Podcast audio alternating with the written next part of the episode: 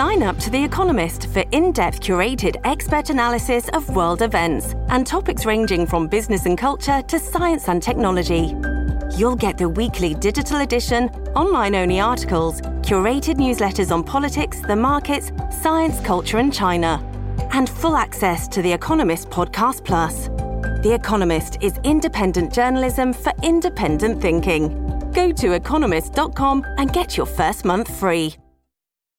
This episode is brought to you by Shopify. Whether you're selling a little or a lot, Shopify helps you do your thing, however you cha-ching. From the launch your online shop stage, all the way to the we just hit a million orders stage. No matter what stage you're in, Shopify's there to help you grow. Sign up for a $1 per month trial period at shopify.com slash special offer, all lowercase.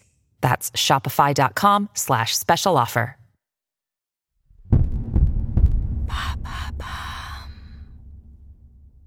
Qu'est-ce que le mukbang, ces vidéos qui fascinent les réseaux sociaux Merci d'avoir posé la question.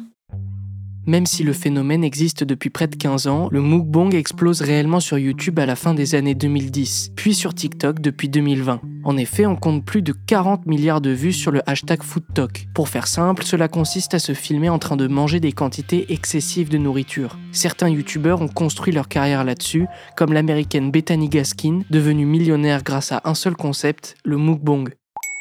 Ça vient d'où le mukbang?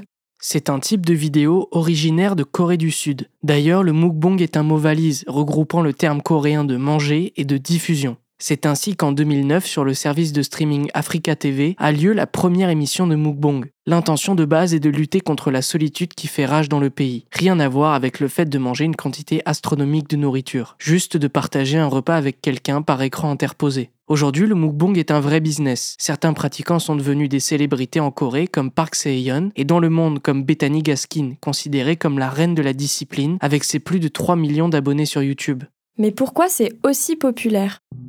Hae-jin Kim, doctorante à l'université de Chosun, tente d'apporter un début d'explication. Le spectateur satisfait par procuration le désir de nourriture en regardant l'émission dans laquelle les hôtes interagissent avec eux en discutant. Les hôtes jouent parfois le rôle de marionnettes télécommandées par le public et acceptent de faire exactement ce que les gens leur demandent de faire. Ça, c'est pour ce qui concerne les shows télévisés très populaires en Corée du Sud. Cependant, pour les vidéos de mukbang qu'on voit sur nos réseaux sociaux, leur popularité peut s'expliquer par l'expansion de l'hyperphagie. Il s'agit d'un trouble du comportement alimentaire qui pousse les malades à trop manger. De plus en plus présent en France, l'INSEE affirme que 15% des personnes déclarent grignoter très souvent. C'est également le cas de 29% des jeunes. Selon l'agence Akime, dans une étude publiée en 2015, le simple fait de manger ou de regarder quelqu'un d'autre manger peut les aider à soulager leur stress, la douleur ou la maladie.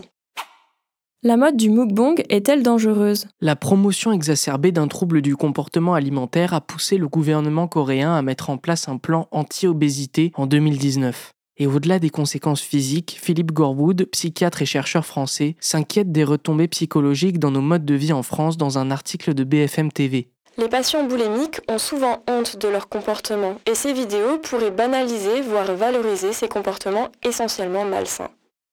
Voilà pourquoi le mukbang est si populaire. Maintenant, vous savez, un épisode écrit et réalisé par Samuel Lambrouzo.